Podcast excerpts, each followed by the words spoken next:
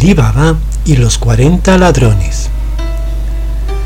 En las misteriosas tierras de Persia, hace mucho tiempo, vivía un pobre hombre que recogía leña en los bosques para su sustento y el de su familia.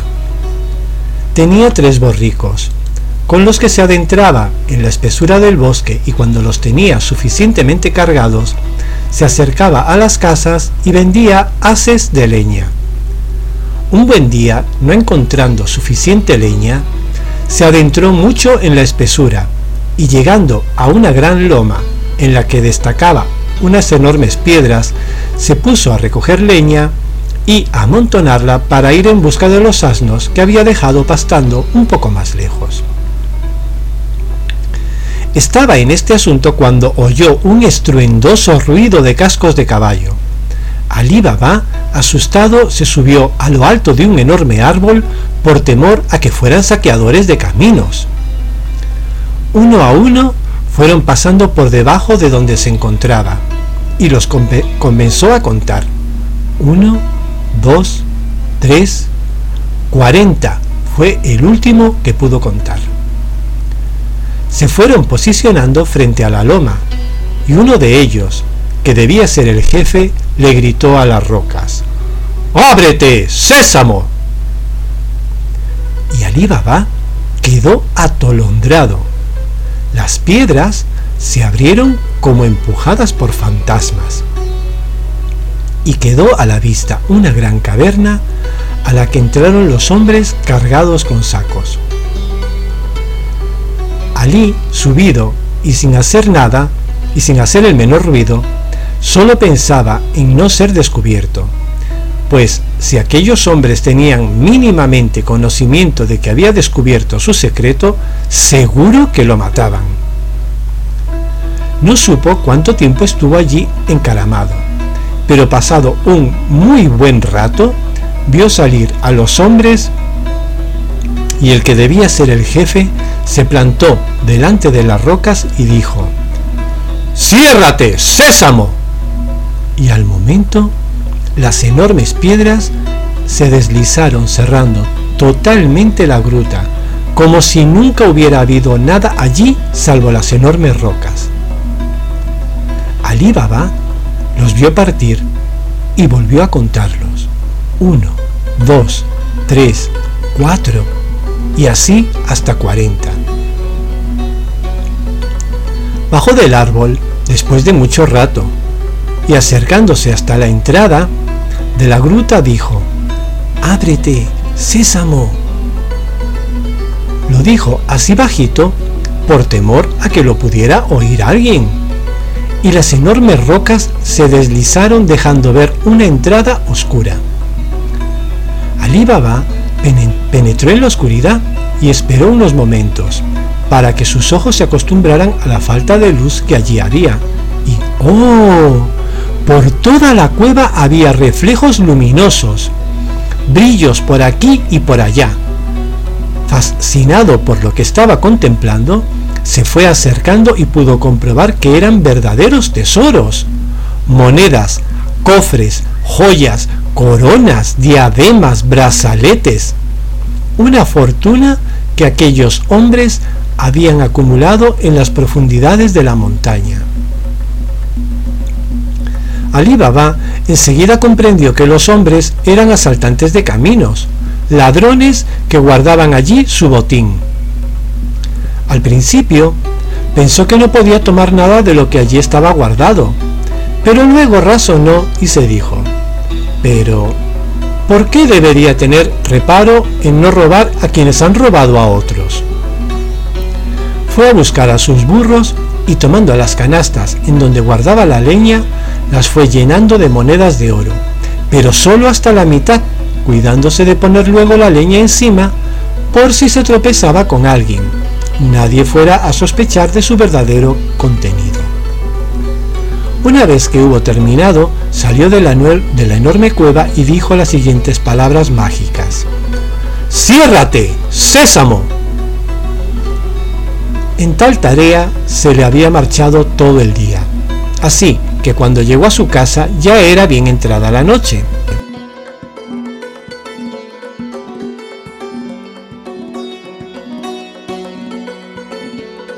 Cuando entró al hogar encontró a su esposa muy angustiada por la tardanza de Alibaba. ¿Pero dónde te habías metido, hombre? le dijo. Me tenías preocupada. Shh, le dijo Ali. Calla, mujer, que vas a despertar a los vecinos. La acercó a uno de los burros y le enseñó lo que traía bajo la leña. La mujer casi se cae al suelo del susto al ver aquel botín que traía su esposo. Antes de que dijera nada, le contó todo lo ocurrido, omitiendo, eso sí, las palabras que abrían y cerraban la caverna. Ocultaron bien el tesoro y decidieron gastarlo con cautela para no levantar suspicacias entre los vecinos. Y Ali salí, salía regularmente todos los días a trabajar, pero obviamente se sentaba debajo de un árbol y dejaba pasar las horas, volvía al barrio y vendía algunos haces de leña. Sin embargo, el bienestar es difícil de ocultar y poco a poco fueron saliendo de deudas. Y aunque lo hacían con mucho disimulo, entre los vecinos se murmuraba en qué estaría metido Ali Baba. Como bien es sabido, entre cielo y tierra no hay nada oculto, así que el hermano de Ali que tenía buena posición económica y nunca quiso saber nada de su hermano y los problemas que tenía para salir adelante, enseguida se dio cuenta de que su querido hermano Ali Baba hacía tiempo que no lo molestaba con sus peticiones de ayuda para pagar a tal o cual en el mercado. Así que empezó a darle a su cabeza indagando entre los puesteros del mercado a ver qué era de la vida de Ali Baba. Está bien, Casim, que así se llamaba el hermano de Alibaba. Ha pasado esta mañana por aquí. Hoy ha venido, pero ayer me compró un pescado para hacer una sopa. ¿Un pescado? pensó Casim. ¿Y de dónde ha sacado dinero ese infeliz para un pescado? Hace algunos días vino y me compró unas telas de Damasco. Pensé que habría fiesta en la familia. ¿Telas? ¿De Damasco? Pero ese desventurado, ¿en qué andará metido? se dijo Cassim. Después de darse un buen paseo por el Soco, se acercó a la casa de Ali Baba, muerto de la curiosidad. En cuanto le abrieron la puerta, Cassim increpó a su hermano. ¡Ah, mal hermano! ¡Desgraciado! ¿Cómo puedes engañar a tu hermano de esta manera tan infame? ¡Traidor! ¿Quién te ha enseñado esa forma de ser? ¿Cómo puedes esconderte de tu querido hermano que siempre te me he quitado el pan de la boca para ponerlo en la tuya? ¿Que ¿En qué andas metido? ¿Andas en la abundancia y la prosperidad? Ali Baba, estupefacto, no sabía qué responder. No me mires con esa cara de tunante, continuó Casim. He preguntado en el mercado por ti, apenado por tu ausencia, y me he enterado que andas comprando a troche y moche. Dime, ¿en qué andas metido? ¿Acaso te, te, has metido delincuente? No, no me contestes, Truán. No quiero saberlo. No quiero ser cómplice de tus tracalerías y desventuras. Pero, pero, balbuceaba Ali. ¿De, de qué me hablas, Casín? Oh, y aún me lo niegas, le dijo Casín, llevándose las manos a la cabeza dramáticamente. ¿Por qué? ¿Por qué me tratas de esta manera tan desconsiderada? ¿Qué te he hecho yo, Ali? ¿Qué te he hecho yo? ¿No he sido yo siempre un buen hermano? ¿No he sido sincero contigo cada vez que lo has necesitado? Mi casa, mi casa siempre ha sido tu casa. Lo mío ha sido tuyo. Mi pan ha sido tu pan. En esto salió la mujer de Ali, que estaba escuchando desde la cocina la conversación y poniendo caras a todo cuanto Casín hablaba. ¿Qué? ¿De qué amor hablas, Casín? Nunca has tenido un gesto para con tu hermano Ali. Hemos pasado muchas necesidades y nunca nos has ayudado más que con buenos consejos. Yo te dije que ahorraras. Si no tienes para carne, no la compres. ¿Para qué quieres comer tres veces al día si con una basta y sobra? Ali se ponía el dedo índice en la boca haciéndole señas para que se callara.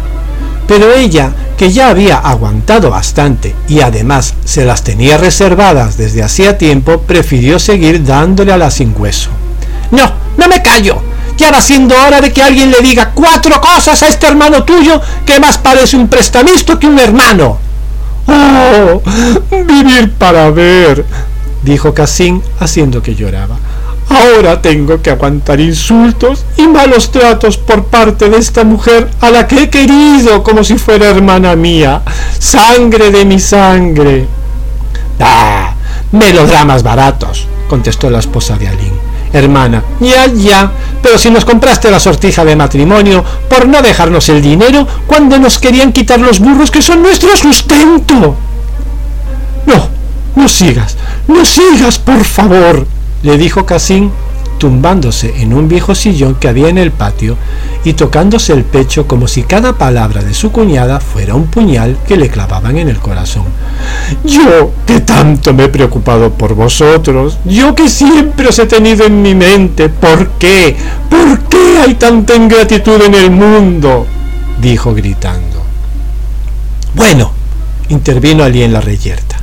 Basta ya, que todos nos están oyendo. Pues que oigan, dijo su esposa. Tu hermano siempre nos ha ignorado, despreciado, y sé que en más de una ocasión le ha dicho a sus criados que ni nos abrieran la puerta. Casín hacía que lloraba despatarrado en el sofá, haciendo señas al cielo con sus manos, y luego a Ali y su esposa en una conversación mental con el buen Dios, al que le estaba comentando el maltrato que estaba sufriendo en casa de su querido hermano. Ya basta, concluyó Ali. Está bien, Casín. Te contaré lo que ocurre. No sé cómo te has enterado, pero has de saber...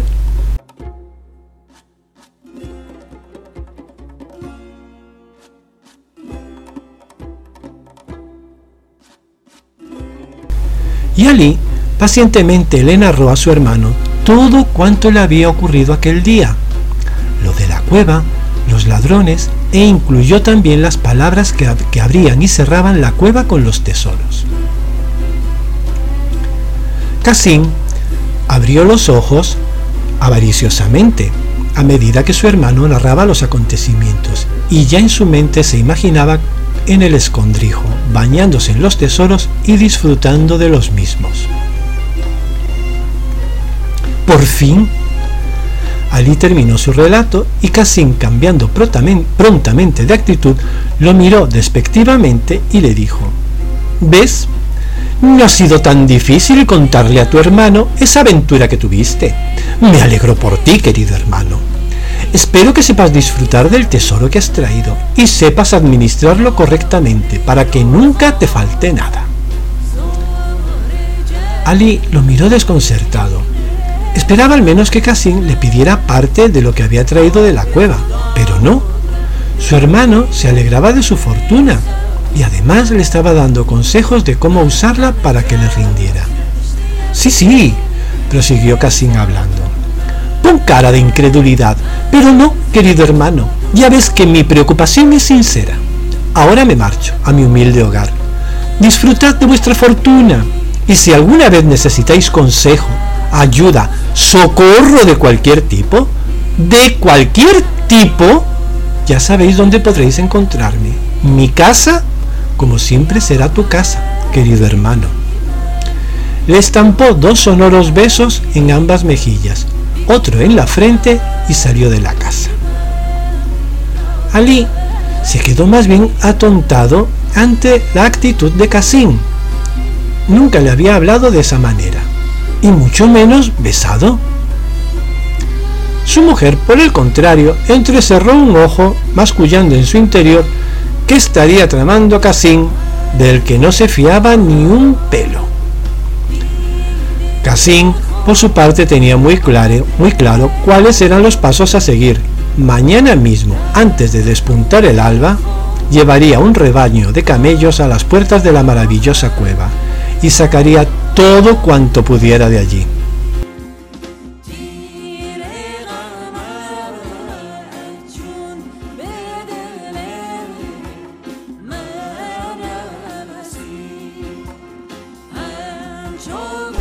Mucho antes de que el sol alcanzara a asomarse en el horizonte, ya tenía los camellos listos con grandes cestos. Sus criados no habían pegado ojo esa noche obedeciendo las extrañas órdenes de Casín les daba atropelladamente. Lo veían eufórico, lleno de una extraña alegría y raramente amable para con ellos. Partió con su caravana de camellos él solo, sin tan siquiera un criado que lo ayudara. Aquello extrañó sobremanera a todos en la casa. Era noche cerrada cuando Casín atravesaba las calles del barrio.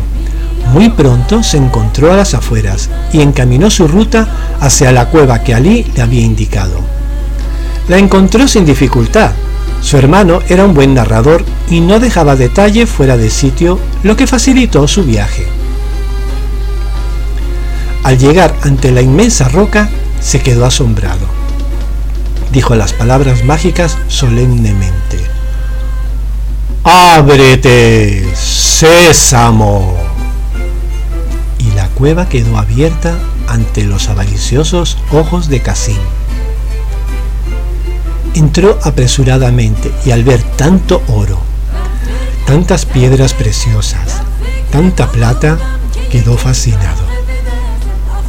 Comenzó a reír y recorrió saltando y gritando la gran profundidad de la caverna que le parecía sin término.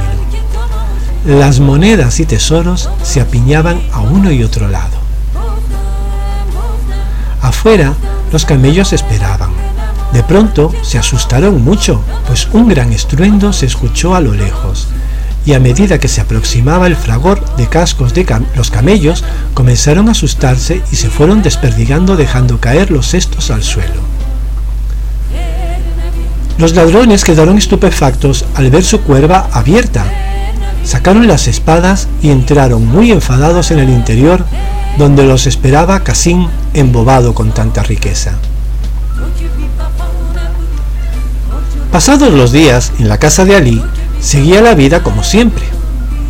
Para no levantar sospechas, todas las mañanas salía con sus burros a buscar leña. Traía algunos asados y los vendía a quien se los solicitaba. Por supuesto, ya no se daba la mala vida que antes tenía, pues no dependía de ese quehacer para sostenerse. Sin embargo, había quedado con su mujer en vivir disimuladamente para que sus vecinos no preguntaran a qué se debía su mejor nivel de vida. La esposa, siempre suspicaz, al pensar en Cassim, arrugaba la nariz. Entrecerraba un ojo y torcía la boca hablando consigo misma, interrogándose por el paradero del hermano de Ali. Hacía mucho que no sabían nada del susodicho, y le parecía muy sospechoso tanto silencio. Vivía en la casa de Ali una chica a la que habían cuidado desde pequeña, llamada Luz, pues habiendo quedado huérfana de un vecino suyo y no teniendo quien cuidara de ella, la tomaron por hija. Llamándola la esposa de Ali, la envió a casa de Casín con la excusa de pedir un cántaro de aceite y que de paso indagara entre los criados con mucho disimulo qué había pasado con su tío al que hacía mucho no veían. No tardó mucho en volver luz y contarle a Ali y su esposa lo que había averiguado. ¿Y bien? le preguntó la mujer. Me han dicho los sirvientes que Casín partió hace muchos días con una caravana de camellos y no había regresado todavía. Pero, preguntó Ali, ¿y no te dijeron a dónde se dirigía con semejante caravana? ¿A dónde va a ser? interrumpió la esposa. A la cueva, so tonto. Sí, ya lo sabía yo. Lo tenía escrito en la cara de dromedario que tiene. En cuanto salió de aquí el día que le contamos todo, se le veía la avaricia en el rostro. Ali no sabía qué, responder. Lo extraño, siguió hablando Luz, es que nadie sepa nada de Casín. Hace, día, hace tantos días, desde hace tantos días. ¿Le habrá ocurrido algo? Puede que le hayan asaltado bandidos, o que tuviera un accidente y esté tirado herido en algún lugar. Ali, asustado, enseguida se montó en un burro y partió en la oscuridad de la noche. Hizo el recorrido hacia la cueva por ver si descubría a su hermano tirado en algún rincón del camino. Alcanzó a ver camellos errando, y su corazón palpitó asustado. Podrían ser los de Casín. Llegando ante la cueva dijo las palabras mágicas y entró en ella. Quedó espantado. estaba el suelo lleno de sangre y esparcido y cortado en seis pedazos yacía su hermano Casín. No tardó en comprender lo que había ocurrido. Llorando y rezando al mismo tiempo, tomó los pedazos, los puso sobre el burro y se los llevó a casa. Su esposa quedó aterrada cuando vio llegar a Ali y le mostró lo que había encontrado en la cueva. Ali, le dijo, pero, pero ¿qué has hecho? Mujer, ¿qué esperabas? contestó el lloroso. No podía dejar el cadáver de Casina allí tirado. Habrá que darle sepultura. Pero, le dijo ella, ¿te das cuenta que en cuanto lleguen esos ladrones sabrán que hay más gente que conoce el secreto? Ali la miró sorprendido. No había pensado en ello. ¿Qué, qué, qué haremos? preguntó aturdido. ¿Cómo le daremos sepultura sin que nadie pregunte y tengamos que contarle todo cuanto ha ocurrido? Y, le interrumpió ella, con mucho cuidado, Ali. De a quién le contamos nada, porque esos ladrones comenzarán a averiguar por todas partes quién es el que sabe el secreto de la cueva. Luz, que contemplaba todo sin decir nada, los miró tan angustiados que acercándose los consoló y les dijo, no os preocupéis, conozco yo a un zapatero remendón que es ciego, pero que tiene unas manos impecables para coser cueros. Lo traeré mañana, ya me inventaré algo. Al día siguiente salió Luz al mercado y acercándose al puesto del zapatero comenzó a hablar con mucho sigilio. Me extraña que siendo ciego puedas coser tan bien como dicen tus clientes. ¿De qué te extrañas? ¿No sabes que a quienes les falta un sentido se les aumentan con creces los que le quedan? Mis manos son mis ojos. Con ellas puedo ver el mundo mejor de lo que tú lo ves con tus propios ojos. Hmm, no sé yo si lo que dices es cierto o no. Le contestó ladinamente Luz. Mujer, ¿Qué quieres que, cosa con tanto reparo pones con mi ceguera? Hmm. Aparte de que seas habilidoso con las manos, me gustaría saber si podrías mantener además la lengua en su sitio, pues lo que necesito que cosas tiene que ser de lo más discreto. Por ello, te pagaría muy bien si haces el trabajo que quiero encomendarte. Bien, y si sumas el silencio te pagaré el doble. El zapatero mantuvo un silencio largo, barruntando en su mente qué clase de proposición le podía traer aquella persona. ¿Y bien? le dijo Luz. ¿Puedes hacer el trabajo que necesito, sí o no? Trabajo es ese que quieres que haga? Luz le hizo un enredo magistral de cueros sueltos que se le habían roto y desparramado el contenido de cómo ella torpemente los había querido coser quedando los mismos amorfos y descuidados, y que volviendo sus señores de viaje, deseaba mostrarle los cueros bien cosidos como si nada hubiera ocurrido en la casa mientras ellos estaban fuera. El zapatero, un tanto atarullado con la explicación, pero pensando también en los buenos dineros que le pagarían, aceptó el encargo. Esa misma noche, cuando todos dormían, fue a buscar al zapatero y lo llevó hasta la casa haciendo un recorrido larguísimo para que el buen hombre no supiera a dónde lo estaban encaminando. Cuando por fin llegaron a la casa, lo metió en el cobertizo y uno a uno le fue pasando los pedazos de casín para que los fuera uniendo con su magistral trabajo. Pero, preguntó en un momento dado el remendón a Luz. ¿De qué has rellenado estos cueros? De carne de camello, le dijo rápidamente. Haz tu trabajo y no preguntes más, que ya sabes en qué hemos quedado. Realmente el zapatero hizo un trabajo sensacional. Casín quedó cosido y por lo menos unido. No es que diera muy buena impresión aquel cuerpo suturado por el zapatero, pero con unas buenas sábanas que lo cubrieran, quedaría listo para ser sepultado sin que nadie preguntara nada. Luz devolvió al ciego a su casa haciendo otro recorrido diferente al anterior con la idea de que el hombre no supiera ni por dónde había ido ni por dónde había regresado. Y por, su por supuesto no tuviera idea de que en qué barrio lo habían llevado. Le pagó con dos monedas de oro por su trabajo y por el silencio que debería guardar por él mismo.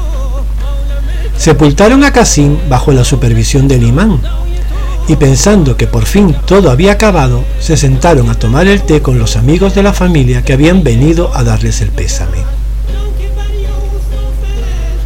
Los 40 ladrones cuando regresaron a la cueva y comprobaron que alguien había entrado nuevamente en su escondite, entraron en furia y decidieron encontrar a quien conocía su secreto. Partieron varios de ellos a las villas y aldeas próximas a los caminos y los pastos de ganado para indagar con muchísimo sigilo si alguna persona había aumentado su gasto, sus pertenencias o su forma de vida. Así, de un día para otro. Ya se sabe que muchas veces no es fácil guardar la vanidad y la presunción en cuanto podemos mostrarle a nuestros vecinos que nos sobran riquezas, ostentamos con ropas, compras o fiesta. No corrieron con mucha suerte los ladrones en su búsqueda, pero un día uno de ellos, que, que visitaba a su familia por los barrios en que allí vivía, y más o menos conocía a todos y cada uno de sus habitantes, caminando por sus calles, acertó a ver al zapatero remendón y lo notó más contento, mejor vestido e incluso con herramientas nuevas. Sospechó inmediatamente si no fuera él por su problema de vista el intruso. Pero quizás algunos de sus parientes o conocidos podían ser el motivo del desespero de los 40 ladrones. Con mucha cautela se le arrimó y comenzó a hablar con la excusa de llevarle un calzado y saber su precio.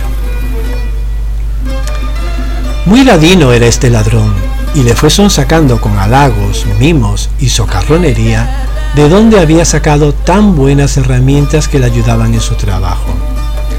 Lo agasajó con palabras bonitas y al final logró enterarse de los pormenores de aquel buen pago por ir a remendar unos odres de aceite. Una vez que obtuvo la información, empezó a husmear por el bazar, hablando con tenderos, tomando té y charlando animadamente con los que podía.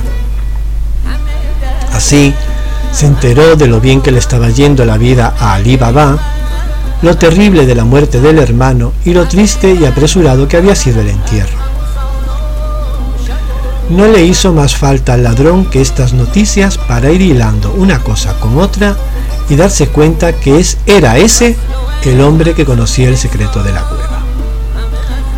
Se fue hasta su jefe, y contándole todo cuanto había averiguado, tramaron una terrible venganza contra Ali Baba, su casa, su familia y todo lo que hubiera vivo en aquella morada.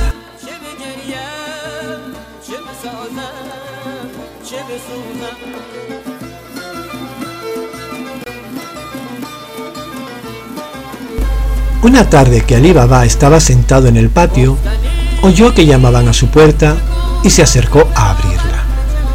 Un camellero sonriente le saludó y pidió hablar con él. Amigo, necesito un favor grande de tu casa. Soy vendedor de aceite y he venido hasta esta ciudad a ofrecer mi género. Como puedes ver, se me ha echado encima la tarde y no sé dónde podría encontrar alojamiento. Preguntando a las buenas gentes, me han hablado maravillas de ti y de tu hospitalidad, de tu generosidad para con los necesitados y me han indicado que tendrías el gran corazón de guarecerme esta noche en tu hogar. Ali enseguida abrió las puertas de su casa al forastero y llamando a Luz y a su señora, pidió que le prepararan una habitación y le llevaran los camellos a las cuadras y les dieran comida y agua. Luz, que era muy avispada, tuvo una sensación con aquel hombre y su aparición. Llevó los camellos y al contarlos vio que eran veinte con dos tinajas de aceite cada uno. Disimuladamente golpeó cada una de las tinajas, y todas sonaban huecas, menos una, que abrió y comprobó que era aceite de oliva. Decidió observar atentamente al huésped de Alibaba para comprobar sus sospechas. Desde la cocina observaba muy bien la cuadra, y en un momento determinado vio al huésped dirigirse hacia los camellos y hablar a todas y cada una de las tinajas menos a la que contenía, a la que ella misma había comprobado que era la que contenía el aceite. Después se regresó al cuarto que le habían asignado en la casa. Luz enseguida entendió lo que estaba ocurriendo. Sacó cuentas en su mente y comprobó que eran 39 tinajas y un visitante, 40 en total. 40 ladrones que buscaban venganza, 40 asesinos esperando el momento oportuno. Corrió hacia el mercado y entrando en la tienda de las plantas medicinales, compró una buena cantidad de semillas de belladona, argumentando que las quería para envenenar a una plaga de topos que estaban destrozándole la huerta. Llegándose a la cocina, hizo hervir profusamente las semillas con abundante agua, y seguidamente con esa misma agua preparó unos panecillos en los que introdujo las semillas que había comprado. 39 panecillos preparó y hablando con Ali Baba le contó todo cuanto había visto y observado de extraño en el comportamiento del visitante. Ali Baba quedó estupefacto ante semejante noticia.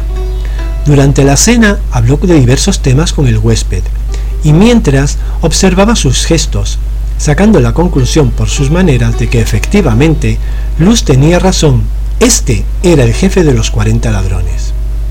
De alguna manera habían descubierto que Ali había sido el que entrara en la cueva.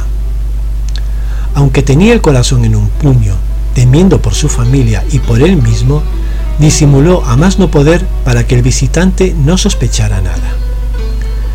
Mientras tanto, Luz metía un panecillo en cada una de las tinajas, y los ladrones, pensando que era su jefe el que se la suministraba, que les suministraba el alimento, lo comieron y quedaron adormilados profundamente. La esposa de Ali había salido con la excusa de comprar fruta en el mercado y fue corriendo en busca de la policía. Les contó lo ocurrido y trayendo consigo la guardia apresaron al ladrón, que al verse sorprendido gritó a sus tocayos para que salieran de las tinajas. Pero se llevó la sorpresa de su vida al ver que ni uno solo atendía la petición. Se identificó a los ladrones como los asaltantes de caminos que tenían al país aterrorizado, pero que nunca habían podido ser atrapados.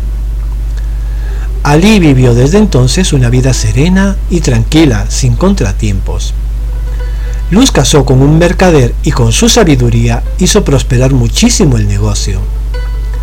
Los, tesoros quedaron encerrados en aquella maravillosa cueva que Ali Baba había descubierto. Nunca contó el secreto ni las palabras mágicas a nadie. Si algún día paseáis por Persia, recordad que en algún lugar hay una cueva muy grande llena de tesoros y recordad también las palabras. ¡Ábrete! ¡Sésamo! Y cuando salgáis, volverá a cerrar la cueva. ¡Ciérrate! ¡Sésamo!